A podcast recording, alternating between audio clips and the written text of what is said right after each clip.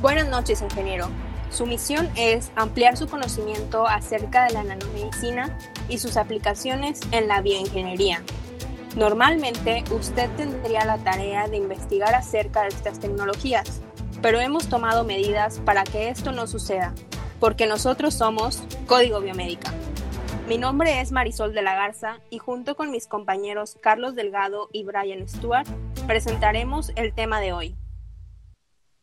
En el episodio de hoy hablaremos sobre la imagenología biomédica, que se ha convertido en una de las herramientas más utilizadas para el diagnóstico y tratamiento de las enfermedades en el humano. La evolución de estas tecnologías desde los rayos X hasta las tomografías computarizadas y la imagenología óptica han revolucionado la calidad de los cuidados de la salud que están disponibles hoy en día para el público en general. Ciertas nanopartículas nos dan la habilidad de monitorear diferentes tipos de células usando métodos como la fluorescencia y la reactividad de células específicas. Y tal como ya hemos discutido en episodios anteriores, estas nanopartículas tienen ciertas aplicaciones en la imagenología. Hoy discutiremos las aplicaciones para el monitoreo in vitro y en vivo y su utilidad en el diagnóstico. Hablaremos acerca de las resonancias magnéticas y la aplicación de las nanopartículas para mejorar los métodos de contraste y brindar otra modalidad a las resonancias. Después continuaremos con las tomografías y el ultrasonido. Dentro de las técnicas de imagenología tenemos algunas que son más útiles para monitoreo in vitro y otras que son mejores para in vivo. A continuación les daremos una breve descripción de cada una de las modalidades que se presentan. Primero tenemos la imaginología óptica que usa el contraste brindado por las propiedades de transmisión de luz, o sea, el reflejo y la fluorescencia. Estos son causados por varios fotones y sus diferencias entre lo que queremos ver y el fondo que lo rodea. La resonancia magnética también cae dentro de esta clasificación, una nueva generación de resonancias magnéticas ha sido desarrollada en muchos laboratorios. Las células pueden incorporar fácilmente la formulación de nanopartículas con la finalidad de mejorar la sensibilidad de la máquina al contrastar sus medios de contraste en el sitio específico que se quiere visualizar. Otro método de imagenología rutinariamente utilizado son los rayos X. Esto funciona por medio de la absorción del haz de luz que se atenúa debido a, los diferentes componentes del cuerpo, lo que causa una sombra de distintas atenuaciones, por lo que produce una representación precisa de la anatomía a visualizar. La imagenología radiactiva implica el uso de núcleos radioactivos que se distribuyen o se acumulan en el sitio biológico de interés, como puede ser una célula, un tejido o un órgano, para producir una señal radioactiva. En esta señal se detecta por un destellador que exhibe luminiscencia, es decir, que brilla cuando pasa por el, por el, por el haz eh, de radiación ionizante. Este material la absorbe y produce un corto destello de luz, típicamente en el rango de luz visible. Esta luz es utilizada para el software para reconstruir una imagen del sitio biológico. Después tenemos el ultrasonido, que es generalmente usado para la imagenología de bajo costo. Puede ser realizado por un sistema movible y es altamente seguro. También puede utilizar medios de contraste, pero no son estrictamente necesarios. También existe la microscopía de electrones, la cual es utilizada generalmente para la visualización de células estáticas y especímenes de tejido. Esta puede ser utilizada en dos versiones. La primera es la microscopía por barrido de electrones, la cual permite obtener una imagen 3D con ciertos errores en la resolución espacial. Y la segunda es la microscopía por transmisión de electrones, que tal como su nombre lo indica, utiliza la transmisión de un electrón a través de una muestra. Este provee una resolución espacial más acertada y mejor detalle estructural a nivel intracelular. Por otro lado, la imagenología fotoacústica es otra modalidad de obtención de imágenes relativamente nueva a la imagenología biomédica. Esta utiliza la generación de ondas acústicas causadas por la absorción de energía electromagnética. La imagen es obtenida al calcular el tiempo que tarda el pulso en llegar al sitio biológico y regresar. Es prácticamente como lo que utilizan los murciélagos para guiarse. Finalmente tenemos la imaginología de terahertz, que es útil en una gran variedad de aplicaciones que van desde el análisis de materiales para su seguridad, utilizando la atenuación de los terahertz en un haz de frecuencia de 1 a 3 terahertz. Sin embargo, el agua absorbe los terahertz de una manera pronunciada, lo cual no lo hace óptimo para la imagenología de sistemas biológicos. Entonces, una forma de mejorar esto es mediante el uso de nanopartículas. Sin embargo, la utilidad práctica de este método aún es limitada, por lo que en esta ocasión solamente lo mencionaremos y no lo discutiremos a fondo. Luego mencionaremos en qué consiste la microscopía por fluorescencia. La fluorescencia es uno de los fenómenos físicos más utilizados en la microscopía biológica y analítica, sobre todo por su alto grado de sensibilidad y especificidad. Como sabemos, la fluorescencia es una forma de luminiscencia. La microscopía de fluorescencia incluso permite a los usuarios determinar la distribución de una sola especie de molécula, su cantidad y su ubicación dentro de una célula. Se pueden realizar estudios de localización e interacción y se pueden observar las concentraciones de iones y procesos intra y extracelulares como la endocitosis y la exocitosis.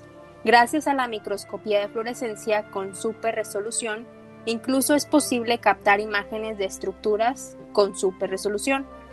Existe un proceso de transferencia por resonancia de Forster, también conocido como FRET. Este proceso es una herramienta poderosa que se utiliza para estudiar interacción proteína-proteína en su entorno nativo. Durante la última década se han desarrollado métodos FRED para el análisis microscópico de moléculas, asociaciones y conformaciones dentro de los organismos vivos. El FRED puede proporcionar dos o tres dimensiones de información espacial y temporal sobre interacciones proteína-proteína en células vivas individuales en condiciones fisiológicas. En un FRED de dos colores se utilizan diferentes fluorósforos para marcar dos proteínas. Por otro lado, en un FRED de tres colores se utilizan tres fluofósforos diferentes para etiquetar tres proteínas. Este sistema de análisis FRED de tres colores es muy beneficioso para determinar conjuntos de complejos de proteínas durante eventos de señalización dinámica de tráfico o citocinesis, particularmente en, en el contexto de tratamiento, que se puede alterar en relaciones de los tres componentes de interés. Dentro de los desafíos técnicos para la obtención de imagen in vitro se encuentran la transparencia óptica, la funcionalización de superficie para dispersión acuosa, la reducción de la toxicidad celular y el proceso de control para la escalabilidad y uniformidad. Un enfoque principal está en los diseños de nanoemisores que emiten en el infrarrojo cercano, para utilizar la ventana biológica de máxima transparencia óptica. Por lo tanto, los esfuerzos recientes se han concentrado en el desarrollo de nanoemisores de infrarrojos cercanos.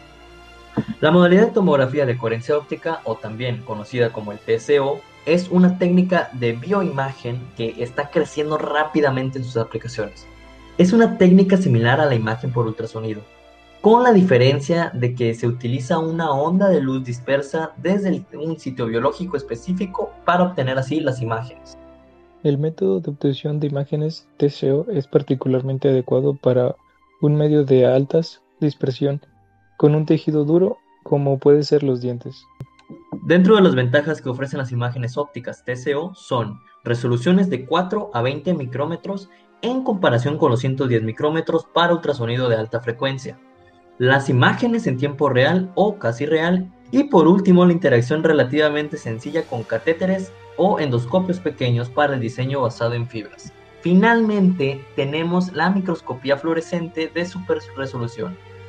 La imagenología de super resolución es un área que se encuentra en rápido desarrollo, la cual permite lograr una resolución que anteriormente solo se podía conseguir con un microscopio de electrones. Básicamente es la imagenología de fluorescencia, pero mucho más poderosa, permitiendo sondar estructuras biológicas con resolución nanométrica.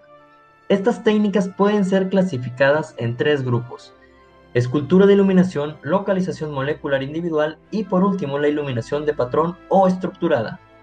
Bueno, el primer grupo, que es la emisión estimulada, esta puede ser usada para obtener imágenes a super resolución en 3D.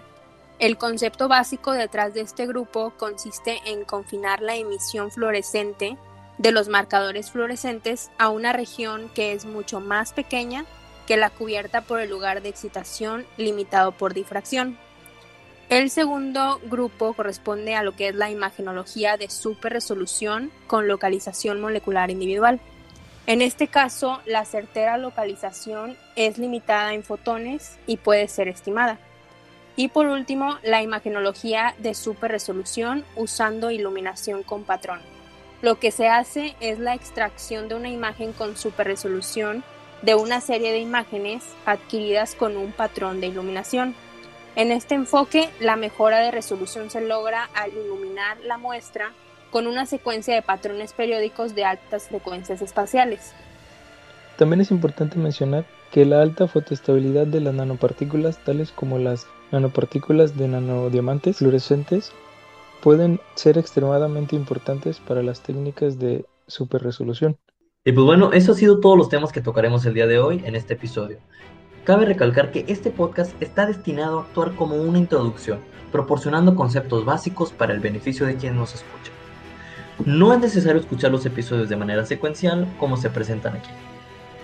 El oyente puede omitir un episodio y pasar a otro, según su interés y necesidad. Si quieres indagar más a fondo de estos temas y los que mencionaremos a lo largo del podcast, consulte el libro Introducción a la nanomedicina y la nanobioingeniería del autor Paras N. Parasat quien menciona que su objetivo es que sirva como un recurso para educar y capacitar a una nueva generación de investigadores multidisciplinarios, ayudando a avanzar a una nueva frontera hacia aplicaciones necesarias para la atención del paciente. Por nuestra parte sería todo. Muchas gracias a todas las personas que nos han escuchado el día de hoy en este episodio de nuestro interesante podcast. Nos despedimos, nosotros somos Código Biomédico. Los veremos en su siguiente emisión. Hasta la próxima.